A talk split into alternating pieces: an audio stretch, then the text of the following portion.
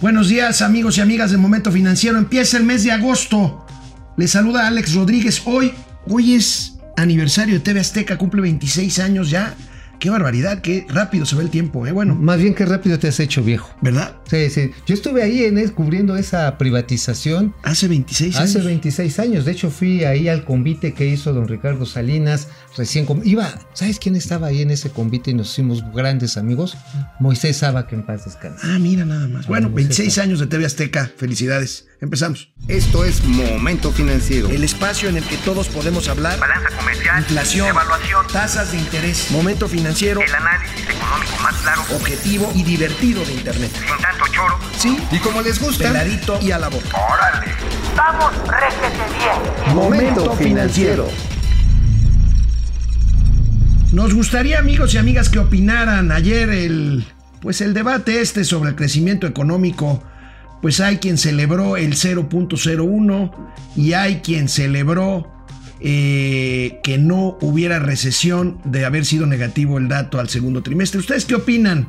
¿Es una buena noticia crecer el 0.1%? Pues es como prometer bajar de peso 4 kilos, 4%, y festejar ruidosamente que no bajamos ni 0.1%. No, que perdiste, que perdiste que, 10 gramos que perdiste 10 gramos, exactamente. Que te quitaste los zapatos. Opinen, opinen y aquí leemos sus opiniones. Bueno, amigo, después de el palo que le pusieron a los economistas. descuidado, espérame. Este, después después el, el, tema del presidente que dijo que no pondría en manos de la economía en los economistas, pues los economistas respondieron. Ayer la Secretaría de Hacienda dio por primera vez el secretario de Hacienda se presenta en la conferencia de prensa del de, eh, informe trimestral de finanzas públicas y habló, habló de todo y pues como que puso las cosas un poquito más en perspectiva.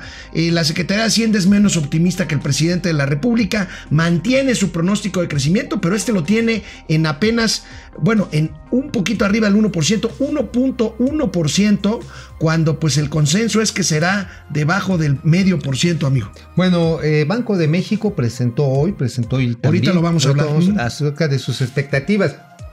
Ciertamente que estamos abajo del 1% en, en, la perspectiva, pero aquí lo importante para, pues ahora sí, tomarle la palabra al señor presidente, que es que la economía es muy importante como para dejárselo a los economistas y la habíamos endiosado. A ver, la economía simple y sencillamente es la actividad humana en la que se intercambian los excedentes o se generan y se acumulan.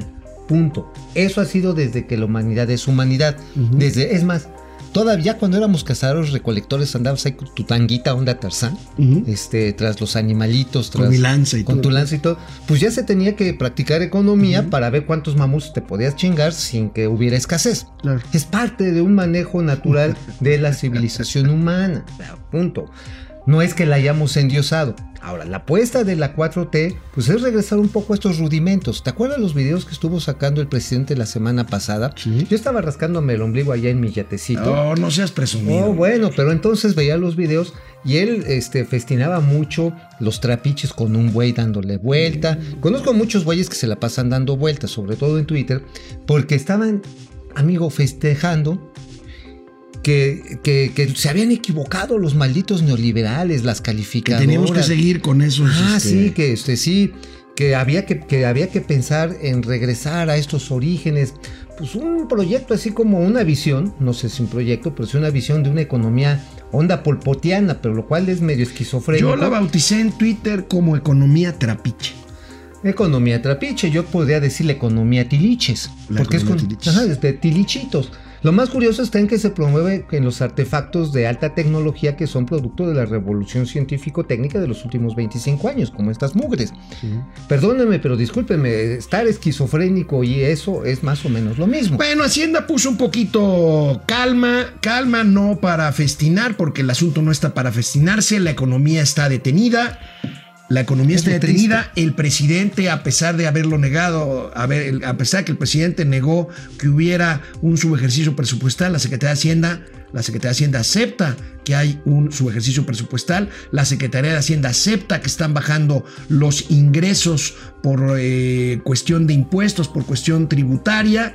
Y la Secretaría de Hacienda anuncia que se utilizará finalmente este mismo año parte del Fondo de Estabilización Presupuestaria. Aquí la buena noticia, aunque puede ser más o menos lo mismo, la buena noticia es que no se utilizará directamente para Pemex, este fondo que se utiliza pues para cuando hay menos ingresos de lo esperado, este se va a utilizar, habían dicho que se iba a utilizar directamente para Pemex, al final del día indirectamente es así porque se le está quitando carga fiscal a Pemex. Entonces lo que no paga los Pemex, ingresos, lo que no paga Pemex, se va a utilizar 120 mil millones de pesos, como dice el periódico El Economista, su tiene ese guardadito. fondo? ¿Cuánto tiene el Eh, fondo? el fondo tiene eh, algo así como 190 mil, 200 mil millones. Bueno, yo de lo, pesos. lo último actualización que le di era como de 280 y tantos Sí, mil millones. no tienes razón, tienes O sea, razón. Se está ahorita- utilizando la mitad. Que ahorita debe haber ya como 300 mil baros. Sí, sí, un poquito menos de la mitad. pero pues está pinchón, ¿no? Digo, la verdad tampoco es así como que, wow, si tenemos un subejercicio de 174 mil millones de pesos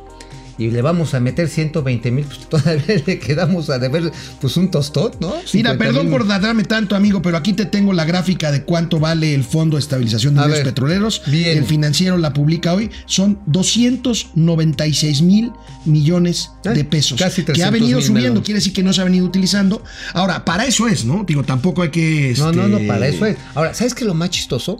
Que en la época posneoliberal se está utilizando un instrumento totalmente neoliberal. Esto era el Fondo de Estabilización de Ingresos Petroleros.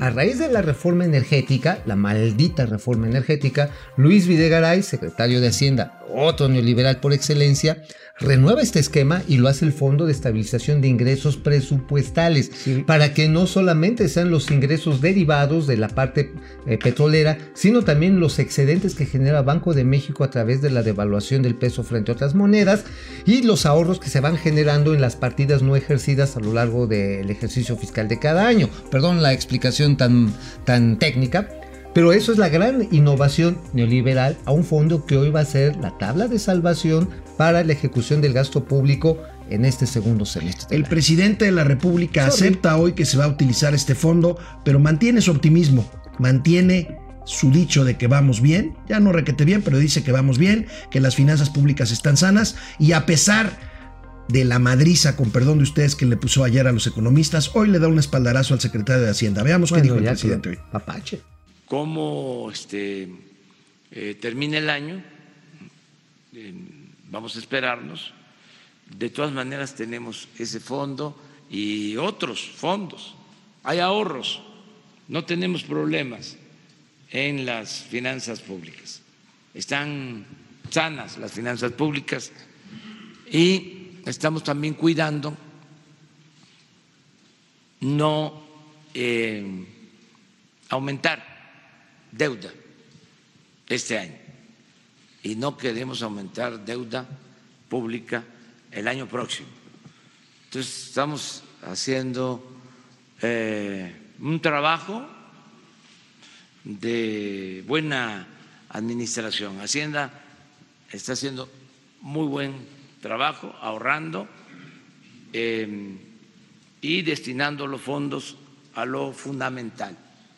Eh, estuvo muy bien lo de ayer, además eh, hay que ver qué decisión va a tomar el Banco de México en estos días sobre eh, las tasas de interés. Nosotros vamos a ser respetuosos del Banco de México, de su autonomía, lo que ellos decidan va a ser lo más conveniente para el país. Pero ellos son los que deciden con este, plena autonomía. No vamos nosotros a hacerles ninguna recomendación. Además, ellos eh, son libres y ejercen su independencia y su autonomía. Y nosotros respetamos esa autonomía. Qué bueno, qué bueno, señor presidente, porque la autonomía del Banco de México es y será necesaria para. Además es que nos vaya- constitucional. Además es constitucional, no es un caso que quieran, que queramos o no queramos, es un caso constitucional, como dice mi amigo Mauricio Flores. Y sobre el la marcha de la economía. Señor presidente, nosotros tenemos otros datos. De entrada, de entrada el Banco de México hoy publica su encuesta entre especialistas del sector económico sobre las perspectivas de los próximos meses de la economía y ahí hay datos, ahí hay datos interesantes eh, que comentaba Mauricio Flores hace un momento. Pues tenemos precisamente la expectativa. Ahí ustedes lo ven, lo ven aquí lo que es el tercer renglón, el crecimiento del Producto Interno Bruto a partir de esta encuesta que se hace entre los grupos de análisis y perspectiva de bancos, casas de bolsa, fondos de inversión, tesorerías de grandes empresas. Bueno, pues ahí lo tienen 0.80% al mes de julio, baja de una expectativa de 1.10. Para 2020, pues este como dirían los clásicos, pues ya mejor ni la invitamos a salir, ¿no? Porque mira, 1.70 y se va a 1.50. Estábamos hablando que la Secretaría de Hacienda traía el pronóstico para 2020 de un crecimiento de entre 1.4 y 2.4%. O sea, estamos ya abajo en la perspectiva del 2020. Y pues como decía en un Twitter muy curioso nuestro amigo Leonardo Curcio, ¿no? O sea, que pasamos neta primero de la austeridad este, republicana, luego pasamos a, la, pobreza franciscana. A la pobreza franciscana y ahora vamos a la frugalidad calcutiana.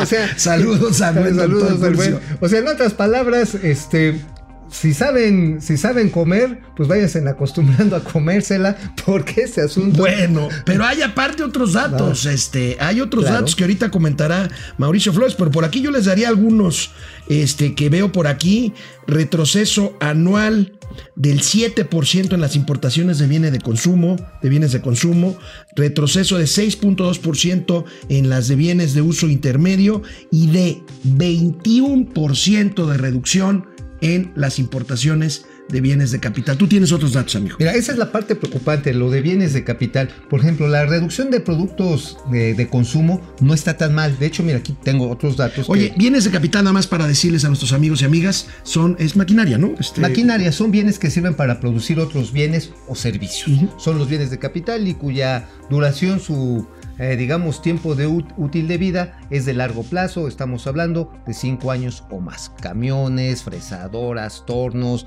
este, todos estos equipos que tienen sobre todo un costo largo y que tienen agregado valor en diversas fases de su fabricación. Pero bueno, ya, fuera de esta explicación, el asunto de es que, por ejemplo, tengo aquí los datos que nos mandan nuestros amigos de el este del INEGI. No, este no es INEGI. Este que tengo ahorita rápidamente es de Juan Carlos Anaya Castellanos. Él es el director del Centro de Estudios eh, de Economía Agrícola, Grupo de Mercados Agrícolas.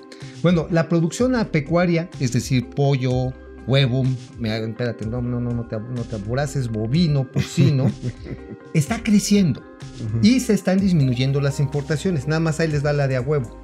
La de huevo. El país está abasteciéndose ya la demanda nacional con el 99.4% de la producción local.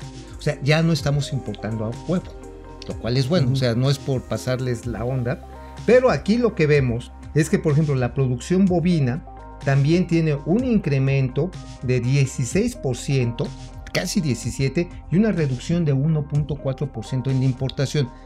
Disminuir esas importaciones, remitiéndonos esos datos, creo es positivo. ¿Por qué? Porque quiere decir que los productores agropecuarios pequeños, grandes y los medianos están teniendo estímulos y que eso mantiene las unidades agropecuarias eh, trabajando. Ahora, se requiere más inversión y sobre todo que estén bien planificadas para que no produzcamos a lo bruto. Ahora, la otra parte, los bienes de capital que van a la baja sí es, sí es preocupante porque quiere decir que en la parte manufacturera, donde está precisamente el atorón productivo de este país, pues los empresarios siguen achicopalados, siguen así sintiendo así como que... están este, agazapados. Agazapados, o sea, ¿les creemos o no les creemos? De hecho, hoy sí, vamos a hablar de los otros datos del INEGI. Sí. Los datos del INEGI. La encuesta esta de confianza empresarial, ¿no? Híjoles, pues lo único que crece es la expectativa de que van a subir los precios de los insumos y que ellos van a subir sus precios. Todo lo demás a la baja. Todo lo demás a la baja. Este, de hecho, eh, esta encuesta es interesante porque establece lo que le llaman la línea de largo plazo del 50%, eh, de 50 puntos, perdón. Si estás arriba de los 50 puntos, quiere decir que tienes todavía una tendencia positiva. A ver si tenemos la gráfica.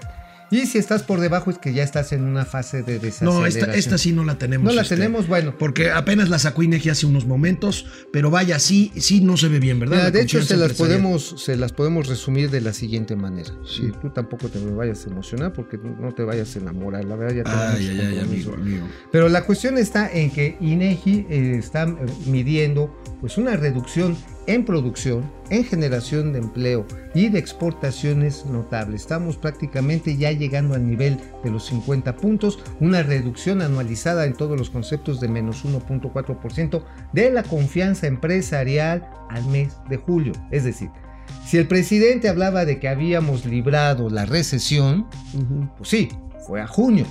Pero ¿cómo viene el segundo semestre? Digamos, la, la información que me dan los economistas es este, fue el del PRIB, es ex post. Sí, claro. Es ex post, o sea, ya pasó, ya ya pasó. fue. ¿Qué es lo que está sucediendo? Bueno, pues INEGI está diciendo, pues miren, la expectativa de los empresarios es que este, pues todavía no tienen los incentivos para invertir como para lograr empujar la inversión pública y privada para lograr el crecimiento de cuando menos un 1%. Se supone que ya van a abrir la llave de la inversión pública y para abrir la llave de la inversión privada se necesita que esto que acaba de decir Mauricio Flores se revierta y empiece a eh, incrementarse el índice de confianza empresarial. Ahora, ¿sabes qué? Este, les voy a dar una exclusiva interplatanaria intergaláctica. Esta sí está, está picuda. Y además, qué bueno que está sucediendo porque puede ser un elemento como para empezar a reconstituir, reconstituir esta confianza que pues, se quedó atascada en el aeropuerto, en el Naim.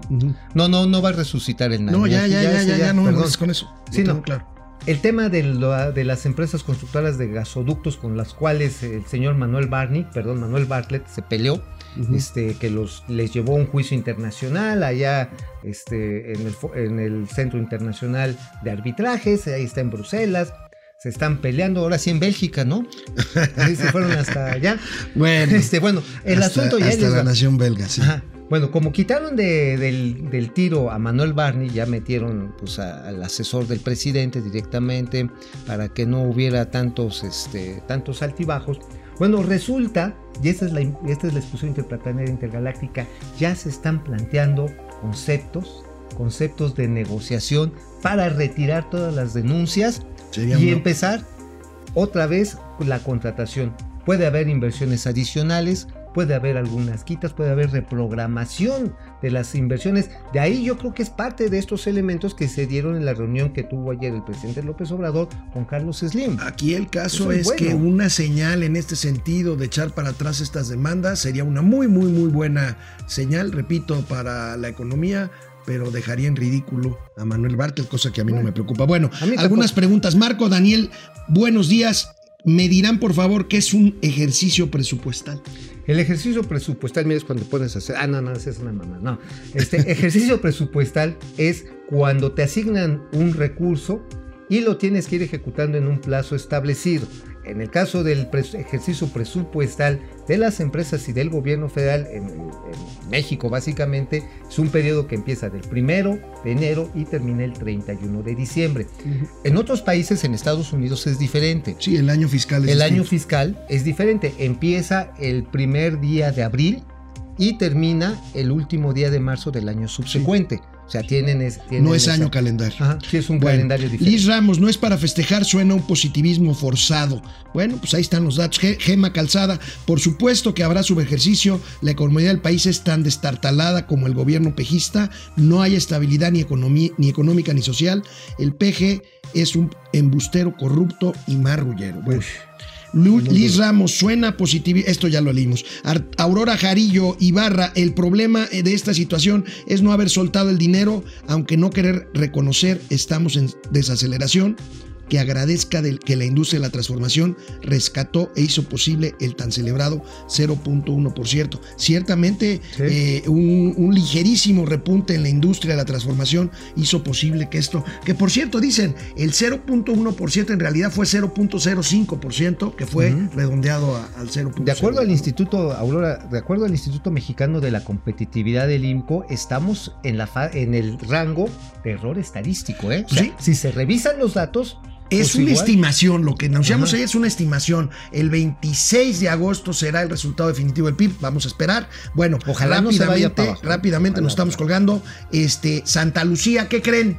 Santa Lucía, el aeropuerto de Santa Lucía costará 20 mil millones de pesos más. La Secretaría de la Defensa Nacional recalculó el presupuesto para el aeropuerto de Santa Lucía, como lo publica hoy el periódico El Economista. Pero además, ¿sabes qué? Esto no incluye el equipamiento de aeronavi- de aeronavegabilidad. O sea, es como si dices, mi coche me costó 100 mil pesos, pero no trae volante, No, ¿no? todavía no le he comprado el motor. Oigan, esa santa que no es tan santa, ahí, ahí les va. Tiene, entre otros pedazos en medio, el tema del agua. El tema del agua, ¿sabes de dónde se quieren sacar el agua? Y se va a armar.